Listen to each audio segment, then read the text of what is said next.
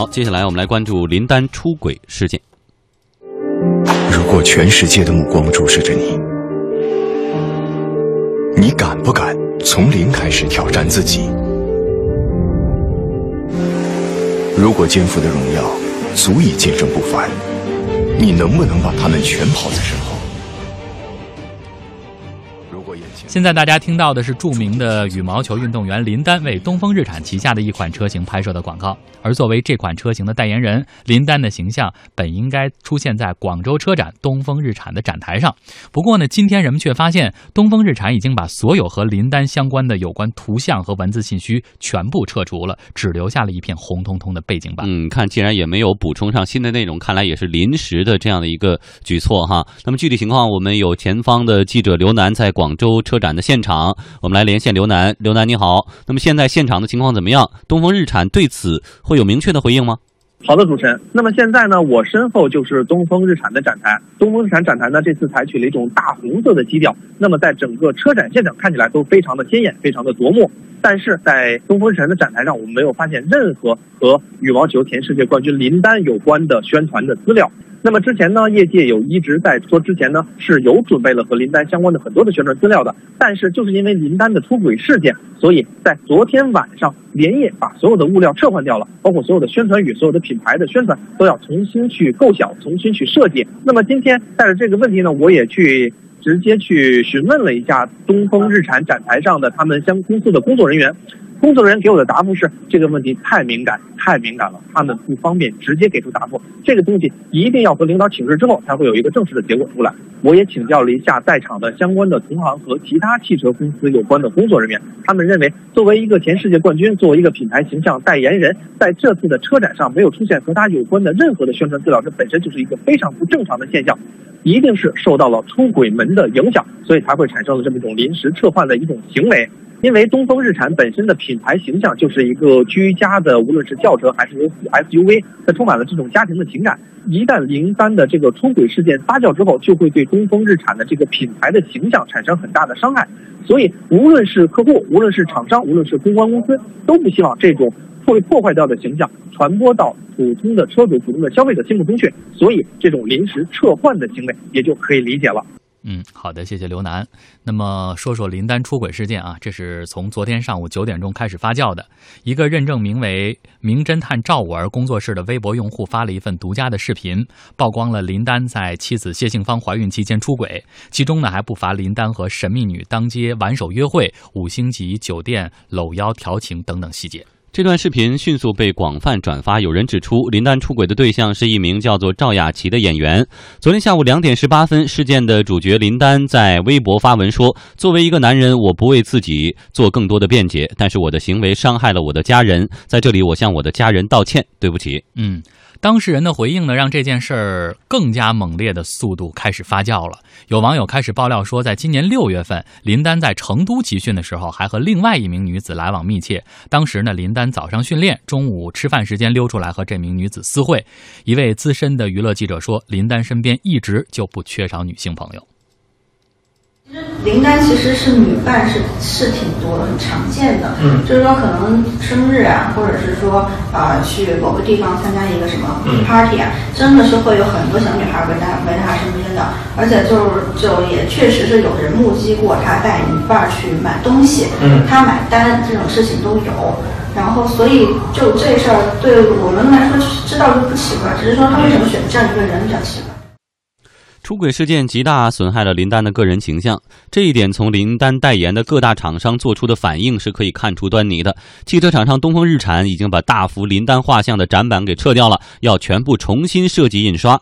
体育品牌尤尼克斯和奢侈品牌万宝龙都表示，要等待总公司做出决策以后才能做出回应。嗯，超级丹从成名到现在代言过的品牌涵盖了各行各业，包括像红牛、雪铁龙、世嘉、绿箭口香糖、李宁、百事可乐、三六。六一度、欧莱雅、吉列剃须刀、加德乐等等。二零一五年，林丹还推出了以个人名字命名的服装品牌。如今，林丹的大部分微博内容也是宣传其出席的各种品牌的商业活动。福布斯公布的一项榜单显示，二零一五年林丹的收入高达两千七百五十万元人民币。有观点认为，已经处于运动生涯末期的林丹，在经历这个负面新闻之后，商业代言活动势必受到很大影响。而今天下午呢，有消息传出说，林丹的妻子谢杏芳出面表态了。她在朋友圈说：“我们一家人会支持这个勇于担当、知错会改的男人。感谢朋友和球迷的关心，我们一家人风雨同舟。”谢杏芳还晒出了他们一家三口的握手照片，显示家庭回归和睦。嗯，我们在商言商啊，说一说这个在商业领域可能会带来的影响。但其实呢，林丹毕竟不是第一次在说呃合约有效期间出问题的，之前有很多例子。所以说现在的很多合约也都会规定的很细，在这个合约有效期内出现了法律的问题。该如何解约？如何赔偿？如果出现了道德问的问题，例如什么什么什么，该如何怎样？其实都是有非常清楚的情况。所以说，对于商家而言，那现在就完全按照契约往下走就可以了，是吗？呃。这个问题呢，相对比较复杂，咱们就就从这个叫商业代言，对吧？因为这个绯闻也好啊，出现的这个出轨事件也好，他在娱乐，因为他是是明星，而且是一种超级单这种巨星，所以放大效应很明显。那抛开这些比较八卦的、比较个人的这种娱乐化的，我们从商业上看，理论上是这样的，受影响是必然的，对吧？因为为什么会闭眼？因为它实际上这个明星代言，它就是一个移情的作用。一般我们商业上解读呢，就是这个品牌请明星代言，主要是四个方面，就是品牌的认知度，嗯。忠诚度、可感知的品质和品牌联联想，叫品牌联就提到你这，会想到什么？那如果你是一个出轨，是有这种叫对家庭不忠诚，对吧？有这种，那至少在品品牌联想上。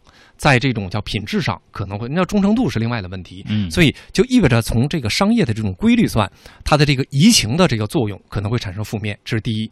第二呢，作为公司而言，他请明星代言代言，其实他看重的是明星背后的这个叫粉丝的力量，嗯，那如果这个粉丝他是一种叫社会的这种叫舆论愤怒。那公司就会在自己的商业利益和这种叫社会情绪之间要有平衡点，这是第二。第三个，我觉得还可以看的是什么？就是林丹，就是这种叫体育明星跟娱乐明星不一样，这个是一个非常大的区别。娱乐明星呢，主要这种美丽是视觉效果，比如化妆品啊什么的。那主要是看的是观感，就是他的这个，比如说是不是相貌啊什么的形象。体育明星的特点是什么？他背后是有价值观的、英雄情节的。不断向上的，嗯，所以往往会出现这么一个情况。你比如像林丹，咱就举例子啊，当然未必。你比如万宝龙这种顶级的奢侈品牌，那呃文具奢侈品牌，那因为跟林丹请林丹代言之后呢，它在中国市场上拉起的速度非常快，它成为一种时尚用品。嗯，从这个，所以呢，在它这个它的好像母公司是叫利利丰集团吧，它旗下只有两款在中国市场，这个从这个叫最新财报是收益是正的。那其中就有这一款万宝龙，因为就是林丹带来的这种力量。那事实上呢，但是呢，它又是文具，跟文化相关，跟奢侈品相关。那它的这种叫品牌定位受影响就会很大。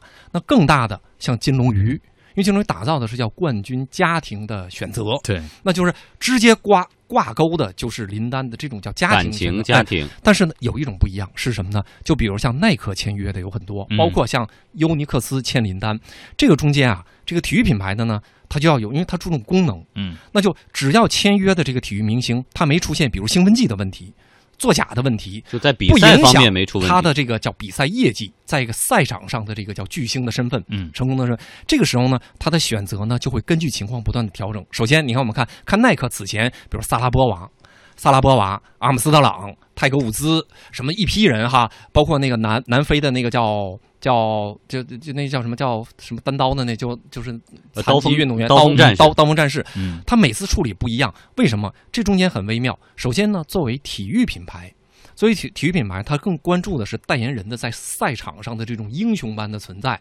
那就是你只要没作弊，你是这个项目的这个超级的这种巨星，那他跟功能做联想。对吧？跟他的私德呢、私生活呢，有可能这个影响呢相对较弱，这是第一。第二呢，就是事实上呢，这种代言的这个公司呢，他也不敢轻易的做决定，嗯，说你出现问题了，我就跟你解约。因为对于很多这种社会反应而言，就是说你这个公司呢，有可能是一个不讲情义的公司，过河拆桥。哎，你比如像万万万宝龙，就说那你此前林丹给你带来的国内市场这个很厉害，对吧？那你啊，他出现问题，你就恨不得就撇到一边。所以耐克原来就是，你看萨拉波娃是因为尿检他没过，但是耐克呢，只是说我暂停一段时间，没完全解约。但是西班牙西班牙那个阿姆斯特朗，阿姆斯特朗很厉害，七届环法的冠军，但是因为兴奋剂直接就解约。嗯，那就是说他会小心的评价社会反应。他自己的，因为萨拉波娃对耐克的那个作用，因为十一年嘛，当时直接撼动了阿迪此前签约的什么库尔尼科娃、辛吉斯，此前没机会，靠萨拉波娃整个就在，所以在这种情况下，我们就会分分批看，就是体育明星，他他的这种叫代言的这种性格呢是多层的，嗯，那体育功能的这一块呢，可能相对稳定性要强，也就是说林丹受影响的呢。那当然，咱们都是咱们本着这个市场来猜是这样，具体情况不同。所以呢，它最大的这个单子，尤尼克斯据传是十年一个亿，但这个是偏体育功能。那未来怎么样？我觉得也值得关注。嗯，好，谢谢李欣。那么在一小段广告之后，我们再来说一说国外的案例。我管理着两家企业，我给自己和家人投保了太平洋保险、东方红年金保险，保证未来能像现在一样精彩，还能拥有赢家账户，以备资金通融。投保东方红，赢得一生的从容。太平洋保险。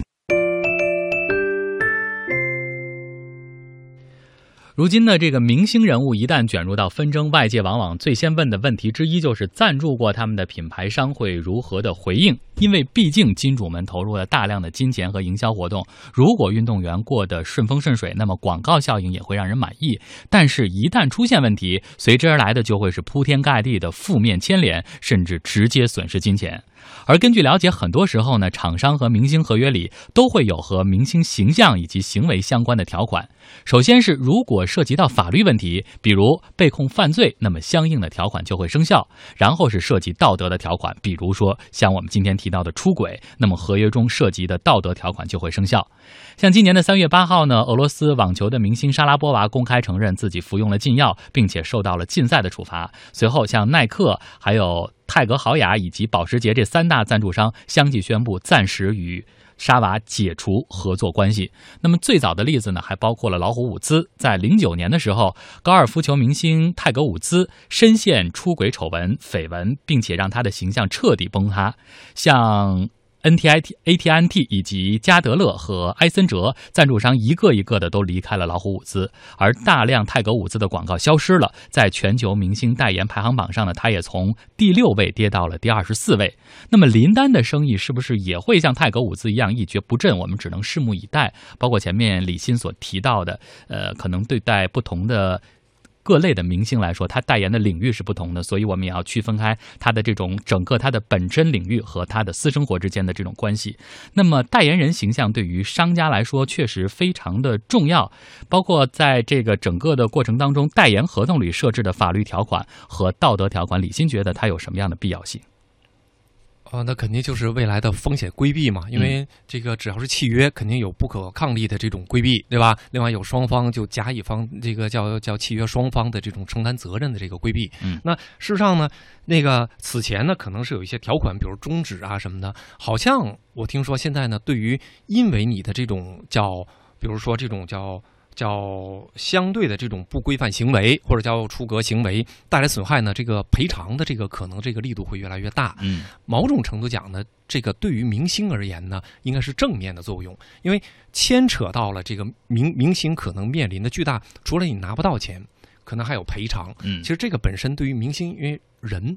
人之常情，就是当他处于巅峰状态的时候，可能自我膨胀，可能面对的诱惑，可能可选择的道路会很多。这个时候给他一定的这个自律做界限，对他其实是健康的。嗯，除了对他健康，还对什么会有健康呢？就是说，这个契约签订之后，商家一般会这样，就是说，当出现问题以后呢，商家往往会小心的评判每一级的情况，比如说你道歉没有？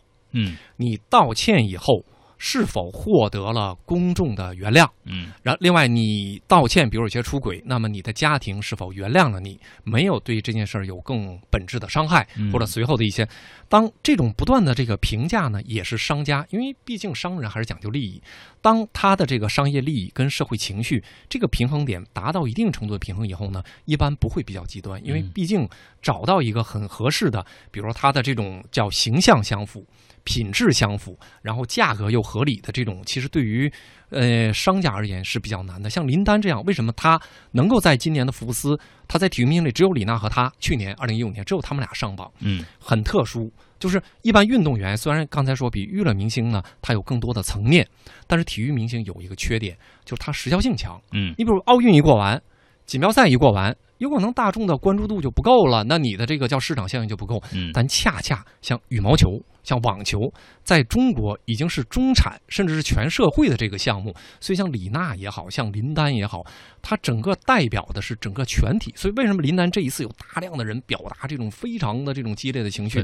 因为这个羽毛球往往成为相当一部分这个阶层的这个叫最大的喜好，固定的这种交流。所以在这种情况下呢，像林丹这样的，其实对于体育厂商而言是稀缺资源。嗯，那。体育厂商理论上讲呢，并不是希望你赶紧你出问题我就赶紧你赔，都会小心的评判。甚至呢，耐克耐克此前经历非常多，像科比这样都被耐耐耐克碰到了，有有这种叫法律指控。但是呢，你看耐克对泰克伍兹刚才提到了那么多埃埃森哲啊什么都放弃了，耐克对泰克伍兹没放弃，甚至他最后他回到赛场上还给他专门做了一次专门的一次宣传。嗯，像科比也没有。像萨拉波娃也没有以这种武断的方法来做，嗯，就是实际上呢，体育公司而言呢，你英雄按华为的说法，蒙尘英雄叫蒙尘的也是英雄，按鲁迅的说法就更简单，叫你缺点再多的战士终究是战士，再完美的苍蝇还是苍蝇，嗯，所以体育的这个厂家呢会用这个来考虑，那我不用林丹，还有没有人能从形象上，从这种业绩上？满足此前他们设定的林丹这种叫什么叫精英，嗯，前卫，什么什么什么巨巨巨星，反正就这种概念。那要是没有，其实对于商家的损害会非常大。所以在这个层面上呢，这种条款其实初衷是希望。明星呢，能够在一种比较健康、可持续的这个线路里来运作，嗯，但出现问题呢，我觉得商家会小心的评判，所以这件事儿呢，慢慢的会有比有一些品牌受伤害大的，会第一时间就撇清，因为刚才说的品牌联想，嗯，可能对它的伤害会更致命，嗯，所以你看，综合来说。对于明星代言的产品公司来说，如果明星出现了问题的话，可能不光考验的是明星在整个的舆论场当中他的表态，更重要的还关系到这个代言的所在的公司它的一种反应。是的，好的，谢谢李欣。